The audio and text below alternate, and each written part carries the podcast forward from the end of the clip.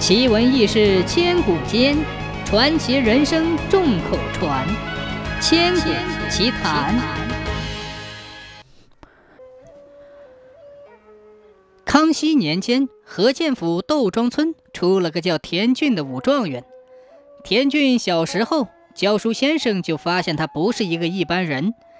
那是田俊七岁上学的时候，学堂设在村庄。村里的孩子们上学都要趟过一条河。田俊十二岁这年，学堂上夜课，这天正好大雨。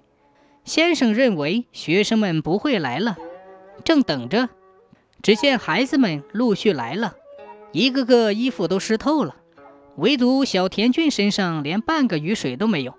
先生问：“田俊，你没打伞，怎么身上连个雨点儿都没有啊？”田俊说。我也不知道，我过河走路，觉得有人在背我，一边一盏灯笼陪着。先生半信半疑地嗯了一声，就把这件事记在了心上。讲完课，雨停了，天也不早了。放学后，别的学生都走了，先生故意把田俊多留了一会儿。等田俊走时，先生悄悄地跟在他后边，看看虚实。走出校门没多久，就见不知从哪里冒出来两盏灯，跑到田俊左右，接着就像飞似的上了路，过了河。先生觉得挺纳闷儿，接连几天，先生总是偷偷看到有两盏灯笼伴着田俊过河，而且两盏灯笼一天比一天亮。这天，先生把田俊叫到屋里说：“田俊，你过河身上没沾过水点儿，还有两盏灯笼送你。”你给我说一说，背你过河的那个人长得什么样？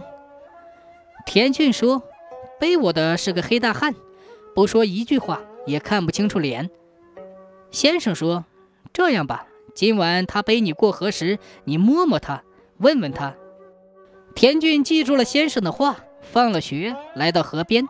那个黑大汉背起田俊就走，走到河中间，田俊说：“这水大，我害怕。”边说边用手摸黑大汉的头和脸，一边摸一边又说：“小鬼，小鬼，你好大的头啊！”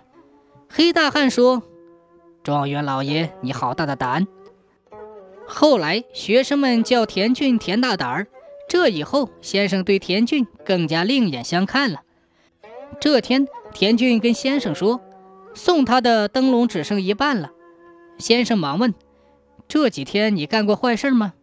田俊说：“没有啊。”先生叫田俊好好想想。田俊想了一会儿，说：“哦，我想起来了。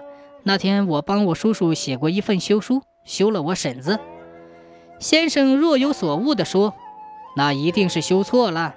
明天你跟你叔叔把休书要回来，就说改个字，要过来你就烧了它。”田俊回到家里，把休书骗过来，团了团，吞进肚子里。打这以后，两盏灯笼又亮起来，一直陪伴田俊考上状元。